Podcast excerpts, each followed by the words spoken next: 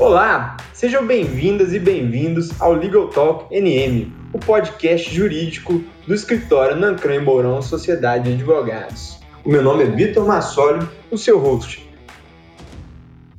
Olá, sejam bem-vindas e bem-vindos a mais um episódio do Legal Talk NM, o podcast jurídico do escritório Nancran e Mourão Sociedade de Advogados. Hoje eu estou recebendo aqui um convidado super especial, que é o Luiz Rodrigues, especialista em estratégia, inteligência de mercado e expansão de negócios. Possui MBA executivo pela FDC, a Fundação do Cabral. Atuou por dois anos no setor de telecomunicações, mais precisamente banda larga fixa.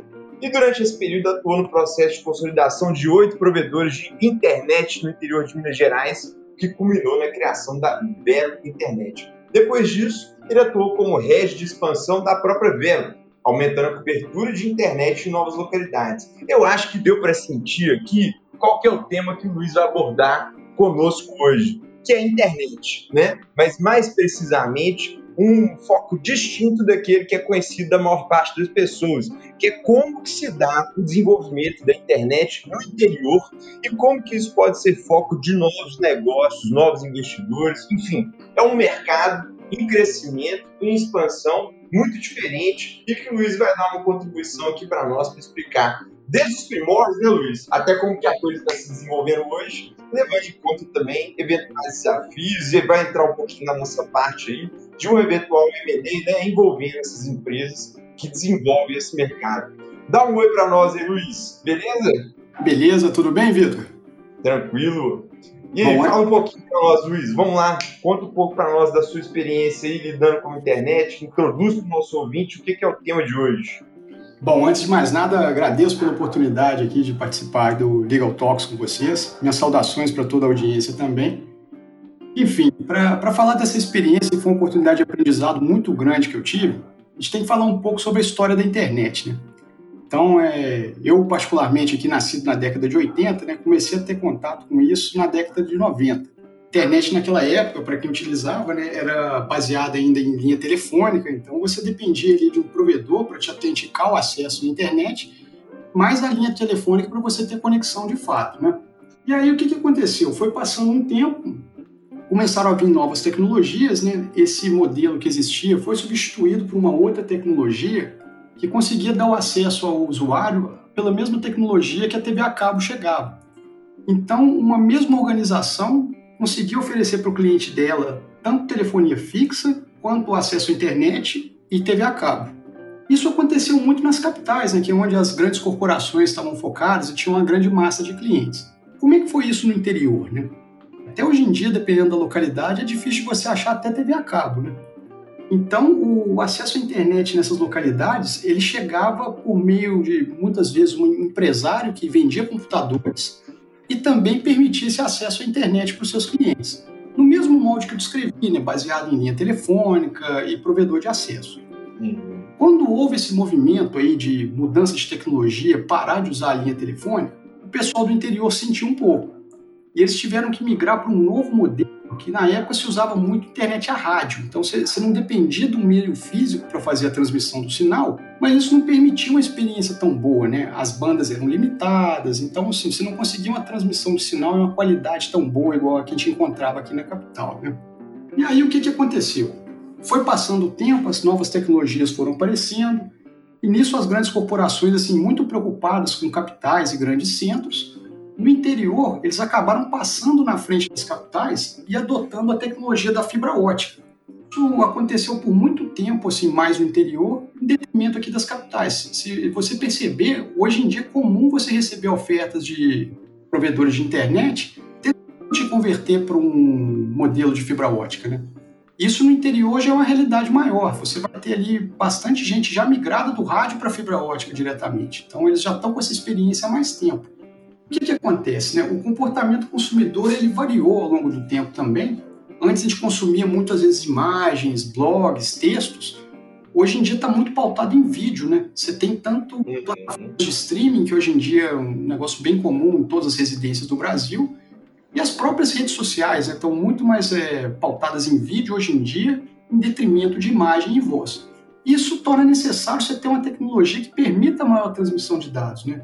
Que é justamente a fibra ótica. Inclusive, vale ressaltar que para a próxima evolução tecnológica que a gente deve passar, que é a do 5G, a fibra ótica é uma premissa. Então, para a gente conseguir vivenciar isso aqui, falando capital, grandes cidades, interiores, em qualquer lugar, vai depender de uma rede robusta de fibra ótica. De fato, e é interessante, né, Luiz, como que essa construção é, da fibra ótica, ela aconteceu de cabeça para baixo, né? Porque geralmente eu tenho a, a tecnologia mais relevante partindo da capital para o interior. E nesse caso, né, o pessoal do interior que fez esse movimento de já ter internet com fibra ótica deu um passo à frente, o que significa e representa um, um ativo bastante importante para quem fez esse investimento. Né?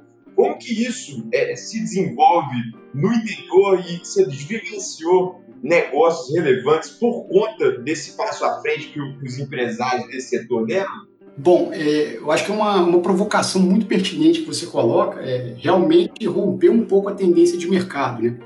Mas eu acredito que isso aconteceu até por uma ironia do destino, né? Porque fazia todo sentido no início você utilizar a mesma rede que você tinha de TV a cabo. E isso acabou criando uma oportunidade no interior, porque a ausência dessa rede de TV a cabo forçou que eles migrassem diretamente para a fibra, né?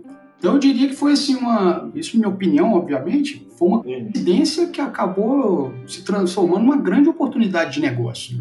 Até em função disso, né? O pessoal às vezes acha que qualquer cliente de internet interior é o que tem valor. Mais ou menos, eu tenho uma opinião um pouco contrária. Eu acredito que aquele cliente de fibra que é o que vai ter valor. Porque o cliente de rádio ele está fadado a ser convertido por uma outra operadora que talvez ofereça até fibra. Justamente por conta dessa mudança do perfil do consumidor que você mencionou anteriormente, né? A gente é muito dependente de internet já em, uma escala diferenciada, né? O que antigamente era uma mera transmissão ali para você ver, entrar num site, virou o nosso meio de vida e entretenimento, talvez principal, né, Luiz, dentro das nossas casas. Então, aí, de fato, concordo contigo que a fibra é que vai representar o diferencial mesmo. Exatamente. E se a gente pensar um pouco mais no futuro, né, tentar, enfim, vislumbrar um futuro que vai chegar com a gente, imagina quando a internet das coisas chegar, que eventualmente você do seu carro, chegando em casa, vai conseguir acionar algum eletrodoméstico para já deixar alguma coisa pronta para você. Se todo mundo estiver usando esse tipo de serviço, a gente vai precisar de uma rede muito mais robusta, né? Que é justamente aí que a fibra entraria. Entendi, Luiz, bacana. Agora, como é que isso funciona? Assim, como é que eu desenho para o nosso ouvinte o, o, cenário de hoje em dia? Quem que atua efetivamente na capital e como que isso está funcionando no interior? Bom, isso é, é, também é uma mudança que a gente está vivenciando cada dia mais, né? Antes, qualquer pessoa que você perguntasse na rua, tipo assim, ah, qual internet você usa e o que, que você acha dela? Sua resposta, quero dizer, a resposta que você ouviria provavelmente estaria dentro de dos quatro grandes players que a gente tem no mercado. Né? Hoje em dia, você já começa a ouvir alguns outros. Até na própria capital, você já começa a perceber alguns outros menores que estão formando nichos em certas regiões. E o cenário no interior já é totalmente diferente. Nesse você vai encontrar, assim, é raro você encontrar a presença de um desses grandes players. Lá vai estar bem pulverizado em provedores locais. Mas já é algo que está em mudança, tá? Porque você já começa a perceber as grandes corporações expandindo também para o interior. Então eu diria que o que está acontecendo? As grandes corporações trabalharam por muito tempo nas grandes metrópoles, enquanto isso, no interior, os pequenos tomaram conta desse mercado, e aí as grandes corporações estão cada vez mais baixando aí o porte das localidades que elas praticam projetos de expansão, e os pequenos continuam crescendo. Em algumas cidades médias, é comum você já ver o um encontro desses dois, como concorrentes mesmo. Existe, Luiz, algum exemplo que você tenha vivenciado de já encontrar esse embate, né, essa concorrência? Já sim, na época que eu estava trabalhando na Vero, é, em algumas das cidades que a gente tinha cobertura, por exemplo, Divinópolis, a gente já encontrava a presença de grandes corporações como concorrentes lá. E como é que era o mercado, assim, essa divisão? Eu tinha grande entrada das maiores companhias do setor ou a turma ainda era fidelizada nessas menores companhias? Essa é uma boa pergunta também, que sempre que chega um novo concorrente numa determinada praça, ele chega com uma política um pouco mais agressiva para conquistar rapidamente base. Isso automaticamente provoca uma reação na concorrência que é de refidelização seus clientes, né? É comum ainda nesse mercado a gente ter fidelização de planos, né? Por um, às vezes dois anos. Então você percebe esses dois movimentos: uma agressividade muito grande do novo entrante e, como defesa, uma refidelização da base de parte de quem já estava ali naquela praça. Perfeito. Aí, ô Luiz, eu acho que faz sentido também pensar em outro mecanismo de defesa, né? Que essas menores empresas teriam, que é justamente fazer negócios para se unir, né? Então, se eu tenho uma rede menor, se me corrija se eu estiver falando alguma bobagem, se eu tenho uma união de determinadas empresas do mesmo que desenvolvem né, o, o mesmo objeto com uma qualidade similar de prestação de serviço, nada impede que elas se unam para fazer uma frente mais robusta a essa concorrência das grandes companhias. Exatamente, Vitor. Faz todo sentido, inclusive você já começa a perceber esse tipo de movimento acontecendo. Existe uma sinergia muito grande quando você combina operações de telecomunicações. E aí, essa sinergia passa desde estrutura de back-office, estrutura de rede, Aí vamos falar também de data centers e até estruturas de monitoramento do, da sua própria rede. Então, o que você consegue capturar de sinergia e valor propriamente para o seu negócio quando você faz esse tipo de consolidação é impressionante. Isso traz também muito poder de barganha para você competir com os grandes. Essa competição, e aí vem o, eu acho que é o grande X da questão, né? Essa competição, ela chega a incomodar as grandes empresas do setor para chegar ao ponto de haver propostas de compra do tipo deixa eu tomar essa cidade aqui, ela agora é minha, vamos fazer um negócio, entra na minha base, é, enfim, uma efetiva realização de um M&A, uma aquisição empresarial, essa é que é a linha? Faz todo sentido, Vitor. Como é que eu enxergo essa questão? Eu diria que essa decisão, na verdade, é tomada antes de um processo de expansão. Deixa eu me explicar. Isso foi parte de algo que eu atuei na Vero também por um tempo, escolha de novas localidades para a gente atender, expandindo assim a zona de cobertura que a gente tinha. Então, sempre que você analisava uma nova localidade, era importante você saber um pouco como está a concorrência lá, né? além do tamanho do mercado, a concorrência que eu acabei de mencionar e algumas sinergias que você tem com a sua própria operação.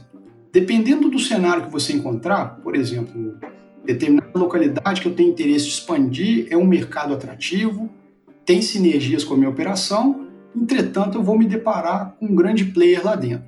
Então aí já é um cenário que assim, você decidindo expandir, você vai se preparar para a batalha. Se você entrou e já está operando lá dentro, eu vejo poucas oportunidades de, de um M&A. Por que isso? Uhum. A estrutura muitas vezes vai estar tá sobreposta. Então não vai ter sinergia em adquirir um player novo. Quando você fizer isso, você vai estar tá adquirindo basicamente a carteira de clientes dele. E uhum. você poderia tomar através de estratégias de marketing, enfim. Porque o benefício da rede você não teria, pela sobreposição que você tem. Entretanto, num cenário desses de expansão, ao invés de ir pelo caminho orgânico, você pode ir pelo caminho inorgânico, seja incorporando um player que já tenha dominância em determinada praça ou um determinado potencial para virar líder naquela praça. Perfeito, ou seja, a, a, entrada em um lugar né, onde já tenho uma companhia que é possuidora da rede, ela é mais interessante para gerar um negócio, né? Naturalmente, porque se eu tenho um player já atuando uma das grandes companhias, a briga não faz tanto sentido, justamente porque ela já está lá, né? Se ela já está lá, eu, eu não tenho uma lógica de compra da rede, que seria o principal ativo, né? Exatamente. Eu diria que o valor ali está na rede e na base de clientes. Aí, quando eu falo base de clientes, vamos considerar clientes de fibra ótica. Outro cenário que vale a pena verificar é que às vezes você quer fazer uma expansão em que você não tem sinergia com a sua operação atual. Isso muitas vezes vai se dar por limitações geográficas. Tipo, você quer expandir para uma praça que não está tão perto fisicamente de onde você já tem uma operação. Uhum. Proximidade é importante, porque é interessante você ligar as duas redes municipais que você tem, que nisso você consegue compartilhar conteúdo e também abaixa os seus custos. Agora, vamos supor que você quer atuar numa praça que está, de certa forma, longínqua do, da sua operação atual.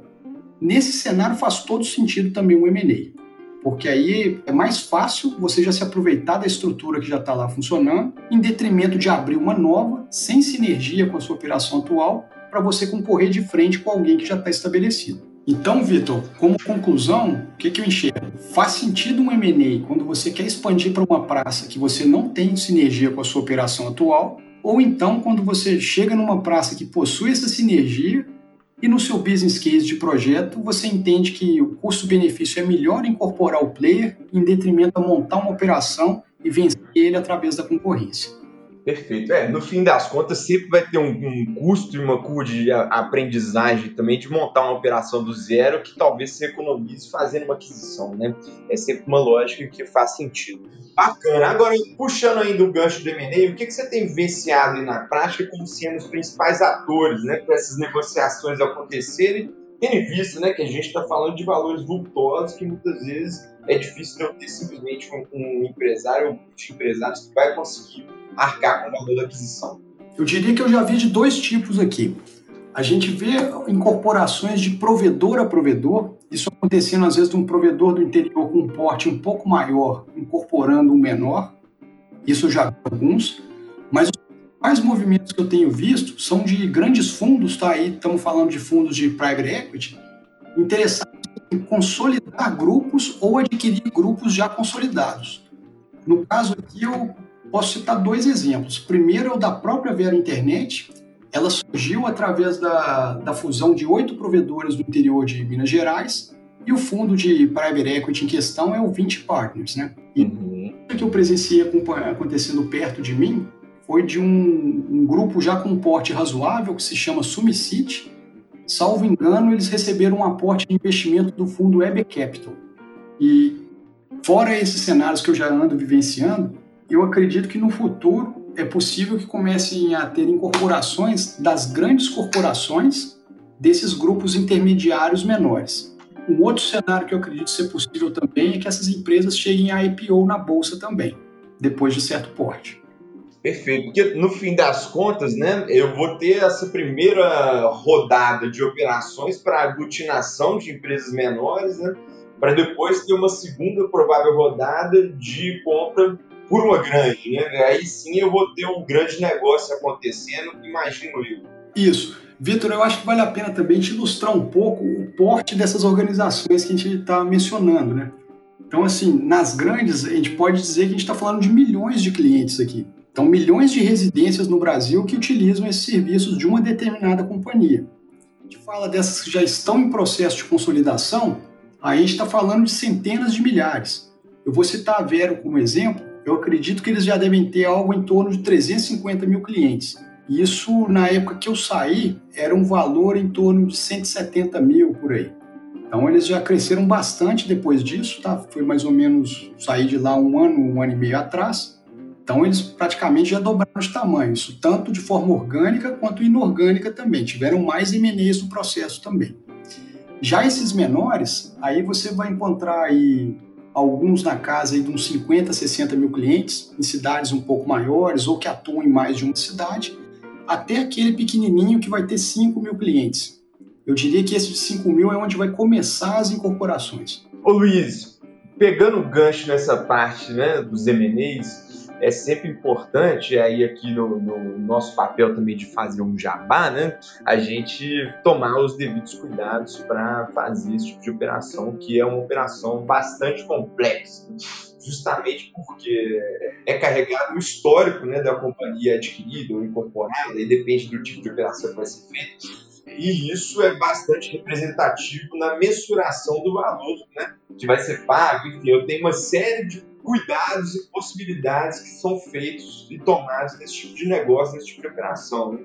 Ou seja, se a pessoa né, que está vendendo uma participação, ela efetivamente continua na operação, ou se ela sai da operação, quanto tempo né, que eu vou ter de avaliação dos custos que eu posso ter, né, das contingências posteriores à negociação. É possível que eu não tenha nenhum passivo agora, mas eu tenha um passivo potencial bastante relevante né, no futuro dessa empresa que está sendo adquirida. Ou seja, é uma, uma negociação que tem muitas variáveis envolvidas, né? tanto tributárias, trabalhistas, ambientais, regulatórias. Eu acho que vale a pena a gente passar brevemente sobre os principais cuidados que são, é, é devem ser levados em conta para esse tipo de operação. Fala um pouco para nós da experiência que você vivenciou aí, levando em conta tudo isso. Bom, depois dessa experiência, o que mais me marca é que para participar de um processo desses, você tem que estar cercado de pessoas que possuam competência em certas etapas desse processo. Você mesmo já mencionou algumas. A primeira, eu vejo a necessidade assim, de um advisor financeiro para fazer essa transação. Porque na própria determinação do valor da empresa é algo que gera muita discussão. Essas grandes corporações aí, fundos e até outras corporações de maior porte, eles praticam auditorias muito rigorosas no negócio que eles eventualmente têm interesse em adquirir. Isso muitas vezes não é algo que acontece na realidade do pequeno empresário, porque é aquela organização que ele é o dono, é o empresário, mas ao mesmo tempo ele está na linha de frente operando o negócio dele. Então não necessariamente você consegue separar um lado do outro. Então é importante você ter assessoria disso para montar um, uma DRE, calcular é, corretamente aí, o que, que é o seu EBITDA, o que, que é o seu lucro líquido, porque o valor da empresa muitas vezes é determinado em função do seu EBITDA. Então você pega ali o EBITDA de um ano, atribui um múltiplo nisso e o valor vai sair a partir daí. Muita gente acha que ele está atrelado ao valor de todo o investimento que você fez, seja em imóveis, seja em rede de fibra, enfim. Quando na verdade o valor do negócio ele é determinado pela capacidade de gerar caixa desse negócio. Ô Luiz, mas conta para nós, pro ouvinte que não conhece tantas expressões, o que, que é o EBITDA? Bom, Vitor, o EBITDA ele vem de uma sigla em inglês que quer dizer Earnings Before Interest, Tax, Depreciation e Amortization. Tá, mas o que isso quer dizer? Em português, o termo utilizado é o LAGIDA, né? que é o lucro antes de juros, impostos, depreciação e amortização. E por que isso é importante? Porque para você chegar no EBITDA, você considera primeiro o lucro bruto gerado pelos ativos operacionais e desconta disso as despesas operacionais. Nisso você tira também tudo que é depreciação, amortização do período e eventuais juros. Desse jeito, você vai apurar o resultado operacional da empresa, que é aquilo que ela gera no core business dela. Perfeito. E aí, no, no fim das contas, eu tenho vários critérios possíveis né, para mensurar a valoração né, do negócio, do valor da aquisição.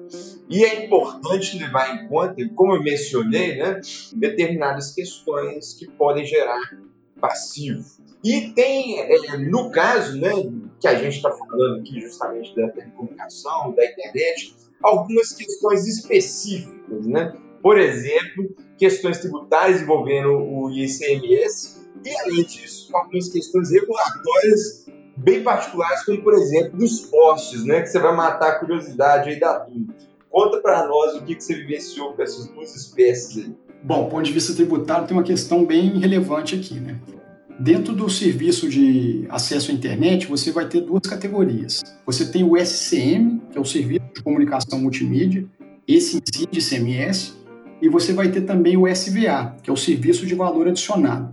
Nesse você não tem incidência de ICMS. Então, é, dentro da cesta de serviços que você oferece para o seu cliente, você vai ter dos dois tipos.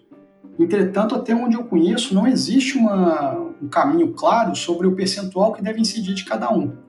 Então, é comum você achar uma diversidade muito grande de práticas aí ao longo dos provedores. Vai ter desde o caso que é 100% SCM, contribuinte do ICMS com tudo, até um caso que a maioria vai ser SVA e o imposto incidente, consequentemente, menor. Perfeito. E essa variação, né, porque como não existe uma regulação tão específica, conforme você está explanando, né, Luiz, faz com que, às vezes, o, o, empresário tenha feito um recolhimento a menor e isso representa um, um, ponto negativo na hora dele fazer uma operação, né? Porque, no fim das contas, esse passivo vai ser levado em conta lá pro, na hora do valuation. Exatamente, né? Uma prática desse tipo eventualmente pode distorcer o valor do negócio por apresentar números que não são condizentes com a realidade. Né? Perfeito. Um outro cenário comum de a gente encontrar, é, aí, voltando nesse aí, que às vezes o próprio empresário atua dentro da empresa, né? E ele, na hora de fazer, colocar os relatórios financeiros, ele esquece de colocar que ele tem um salário ali, né? Que ele entende que ele faz a retirada como sócio mas, na verdade, se ele passar a ser apenas empresário, né, ele vai ter que colocar alguém para gerir o negócio dele. Uhum. É importante levar isso em consideração, porque todos aqueles que têm interesse em adquirir um provedor desses, ele vai querer levar em como se fosse em velocidade de cruzeiro, né? Como ele operaria normalmente após a aquisição e eventualmente o sócio original saindo da operação, né? Perfeito. Isso, de fato, é uma discussão que sempre acontece, que é justamente a, a permanência ou não do sócio fundador na diretriz do negócio, né?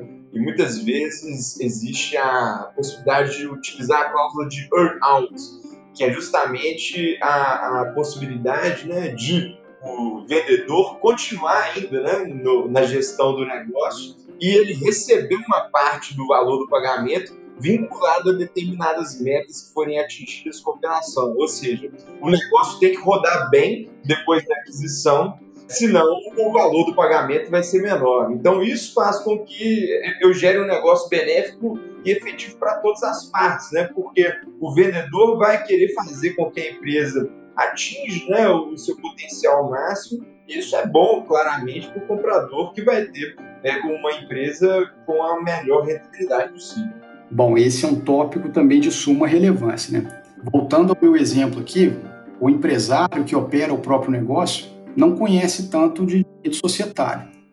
E ele vai se deparar com propostas de grandes players especializados no assunto, né, como são esses fundos de private equity, que eles já vêm com modelos de contrato, cláusulas pré-estabelecidas, enfim. Independente do modelo que o empresário vai seguir, seja ele continuando na operação, mantendo parte na operação ou saindo totalmente, é importante ele também ser assessorado por alguém com essa competência para resguardar ele no futuro.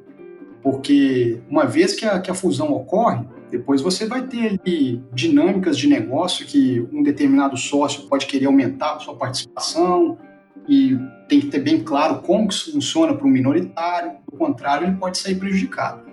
Eu diria que cada caso é um caso, tá? Eu só reforço a importância de você ter alguém com a competência forte para você não, logo na entrada, já se comprometer em algo para o futuro. Perfeito, Luiz. E um cenário né, que deve ser visto com atenção sempre quando eu tenho disparidade econômica né, dos dois polos dessa relação é justamente a diluição, né? Porque alguém com o poderio econômico se faz um aumento de capital, enfim, investimento da empresa, e tem a maioria dos votos para deliberar nas assembleias da companhia, ele vai conseguir, né, efetivamente, com o passar do tempo, com as chamadas e diluir o minoritário. Então, alguém que vendeu é, X% da empresa, mas esperava né, ter uma rentabilidade no médio e longo prazo é, vinculada àquele determinado percentual, pode ver frustrada essa expectativa justamente por conta de uma diluição que não foi observada né, no momento de redação dos instrumentos. Então, de fato, todo cuidado é pouco na hora né, de fazer esse tipo de negociação. E principalmente, Vitor, porque o momento que aparece uma proposta dessa acaba se tornando um momento de euforia, né? Então, Sim. geralmente, decisões tomadas em momentos de euforia não, não acabam sendo muito boas, né? Exato, exato. Tudo tem que ser visto com muita cautela. Agora, eu falei do poste, a turma deve estar curiosa para ouvir. Me conta qual que é o problema regulatório do poste aí também, Luiz. Bom, também uma questão de suma relevância na época, qual que era a grande questão? Para você passar sua rede em determinada localidade, você depende da estrutura de postes que existe lá. E como funciona esse processo? Geralmente você tem que fazer um projeto dessa rede, mostrando como que você vai utilizar os postes, onde que ele vai passar, submeter na, na companhia que tem a propriedade desses postes, aguardar aprovação e depois ter uma tarifa que você tem que pagar recorrente pela utilização disso. É, o que eu vivenciei no passado, a gente encontrou vários cenários de projetos represados, né, que não tinham sido ainda aprovados. O empresário foi e construiu a rede esperando a regularização e, consequentemente, a, o pagamento da utilização desses postes. Como isso retardou bastante, é comum você encontrar alguns passivos disso. Eu vejo bastante interesse dos próprios empresários em resolver essas questões, mas é algo que pode influenciar no negócio, né? uma vez que pode ser um passivo que pode se concretizar no futuro, depois que você já passou a sua operação para frente.